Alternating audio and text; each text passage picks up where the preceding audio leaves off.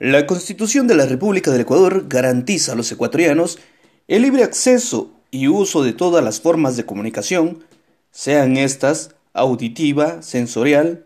Además, tiene un objetivo incluyente que permite el acceso a las personas con discapacidad. Este es un mensaje de UNEMI Zone.